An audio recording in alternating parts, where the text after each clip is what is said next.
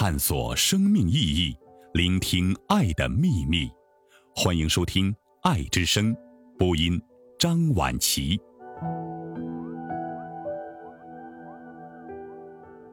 你最亲近的人，其实都是你的潜意识投射。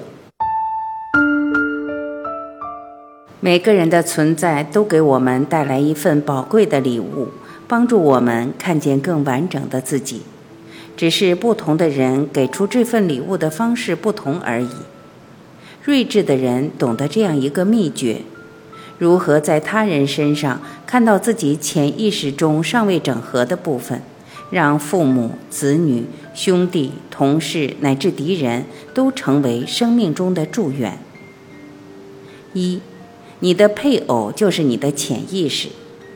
人本来是一个整体，但是为了适应环境，发展了一部分心理活动，压抑了另一部分心理活动，结果变成了半个人。你的配偶就是你压抑的潜意识。在寻找配偶的时候，人们就会被拥有自己所欠缺的心理活动，其实不是欠缺，而是被压抑了的人所吸引。这样的两个人结合在一起，似乎又变成了一个整体。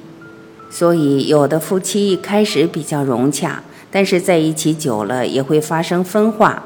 每个人的内在心理活动都会继续发展。人们不是跟配偶冲突，而是在与自己的潜意识冲突。每一个人的心灵在最基础的层面上都是完整的。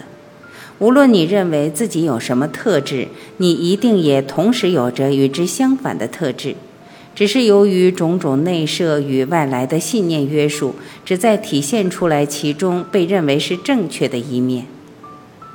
我是一个严苛守规的人，同时我也是一个不拘小节的人。我是一个优柔寡断的人，同时我也是一个当机立断的人。我是一个志存高远的人，同时也是一个安于当下的人。潜意识中的每一面都并非不可接受，也一定都有其积极的意义。每对特质的两面都需要被充分的看见、理解、接纳、整合，并最终蜕变出智慧。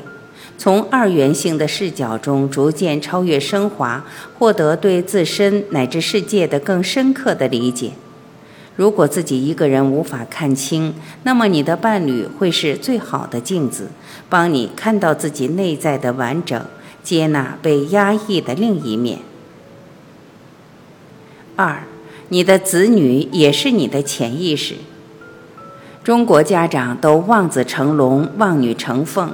这其实就是把子女当做自己的替身，把自己的某个表现不充分及压抑或半压抑的面相投射给子女，让子女完成自己没有完成的使命。许多家长是无意识地进行这一过程，这个时候子女身上被投射的就是父母的潜意识。举个例子，有一位家长自己很优秀，他希望自己的孩子也很优秀。孩子还没出生的时候就开始胎教，坐完月子就带孩子去学早教。上幼儿园小班的时候，孩子就非常优秀。可是到了中班，孩子出现了行为问题，不遵守纪律，经常抢别人的东西，跟小朋友吵架，爱哭闹，有时候还尿裤子。家长带孩子去看心理医生，心理医生都说跟家庭教育有关。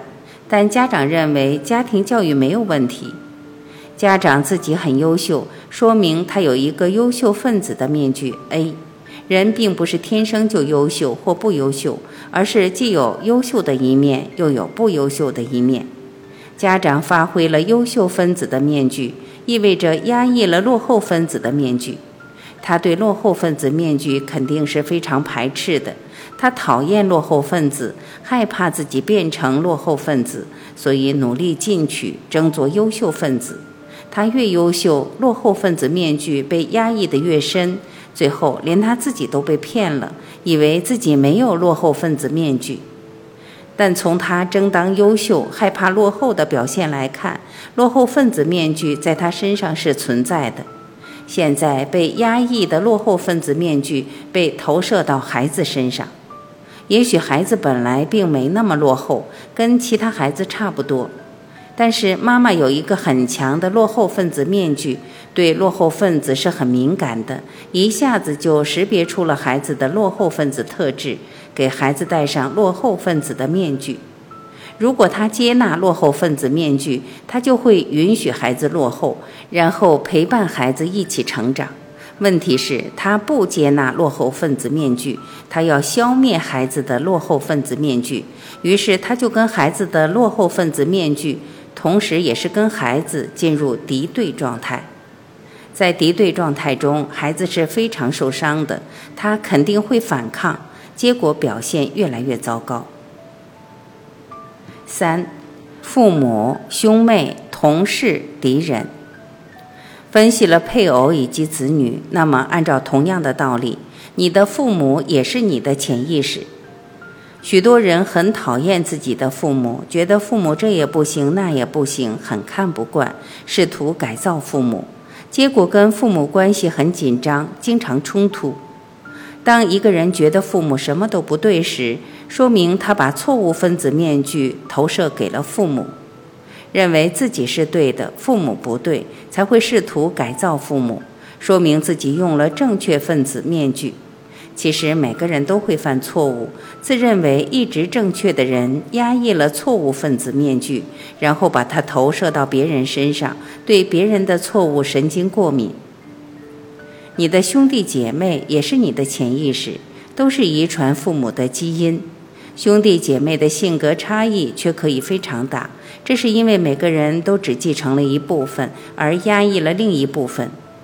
如果把兄弟姐妹合在一起，就会比较接近家族性格。由于每个人都只继承了一部分，压抑的部分就体现在别人身上，所以兄弟姐妹互为潜意识。如果兄弟姐妹关系和睦，说明每个人都接纳自己没有，其实是压抑，而对方有的部分接纳差异。如果兄弟姐妹水火不容，说明每个人都不接纳自己的潜意识。你的同事也是你的潜意识，除非你对他没有感觉，既不喜欢也不讨厌。如果有，他很可能就是你的潜意识。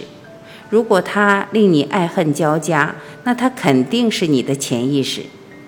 最后，你的敌人也是你的潜意识。人们把自己不接纳的面具投射到别人身上，很自然的就会像不接纳自己的面具那样不接纳那个人，然后排斥他、讨厌他、打击他。如果对方也把自己不接纳的面具投射到你的身上，两个人就对上了。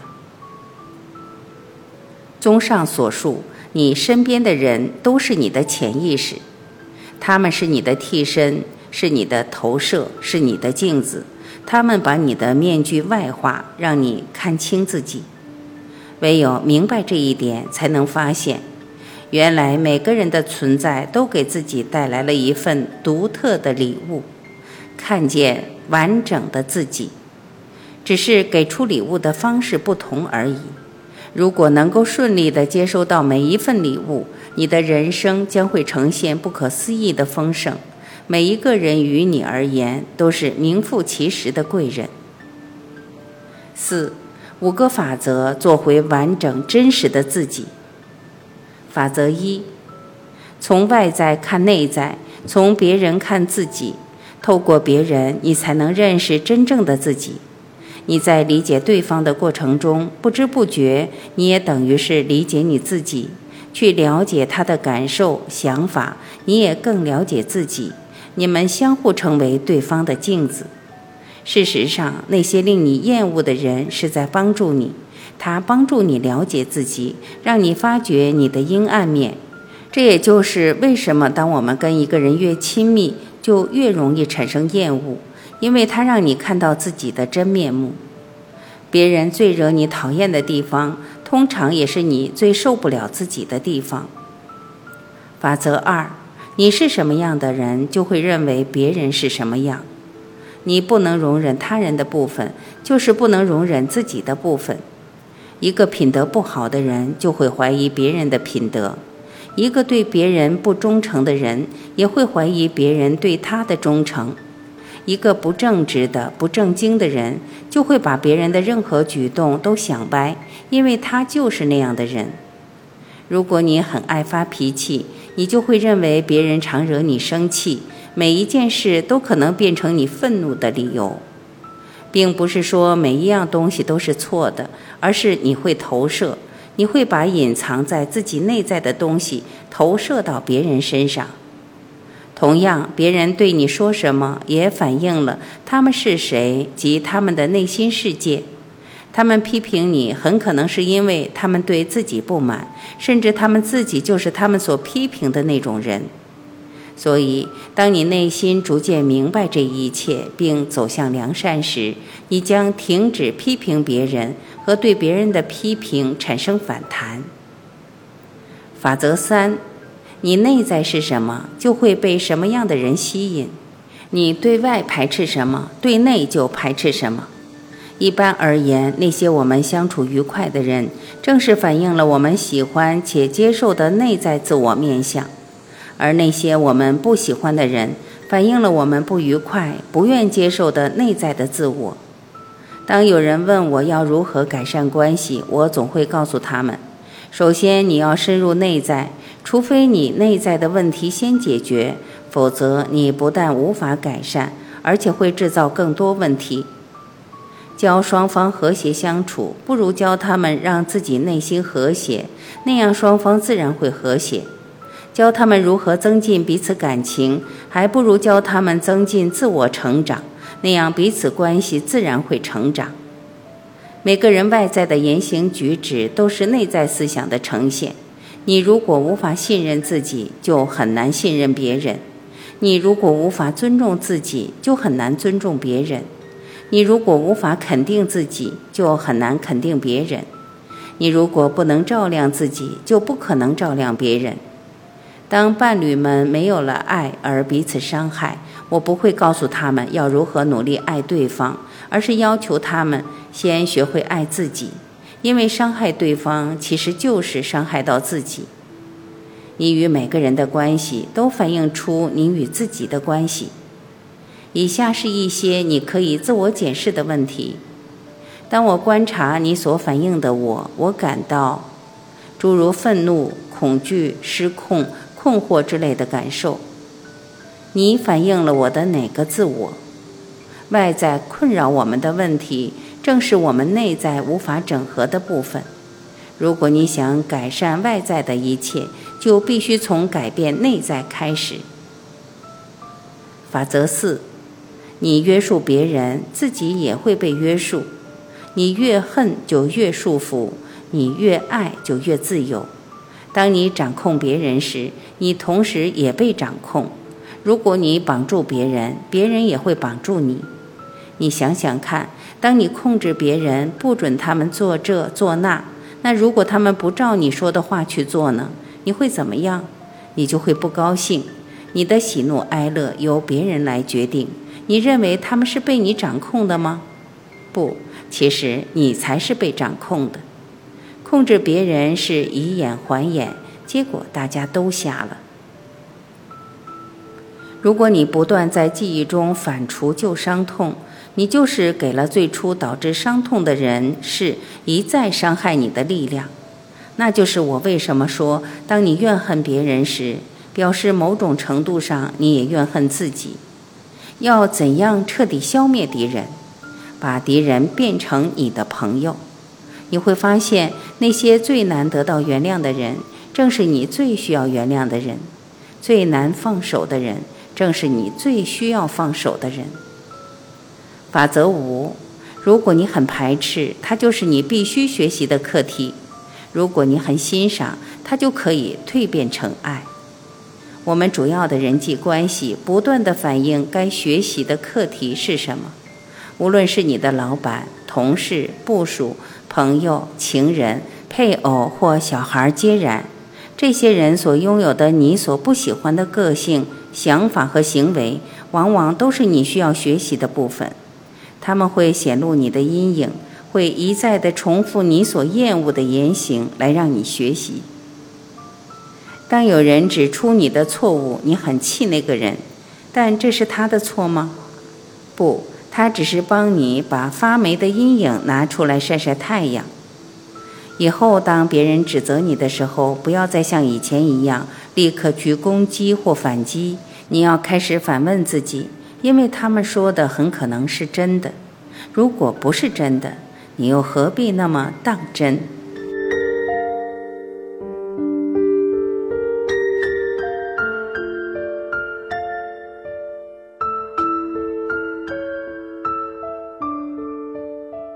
感谢聆听，我是晚琪，再会。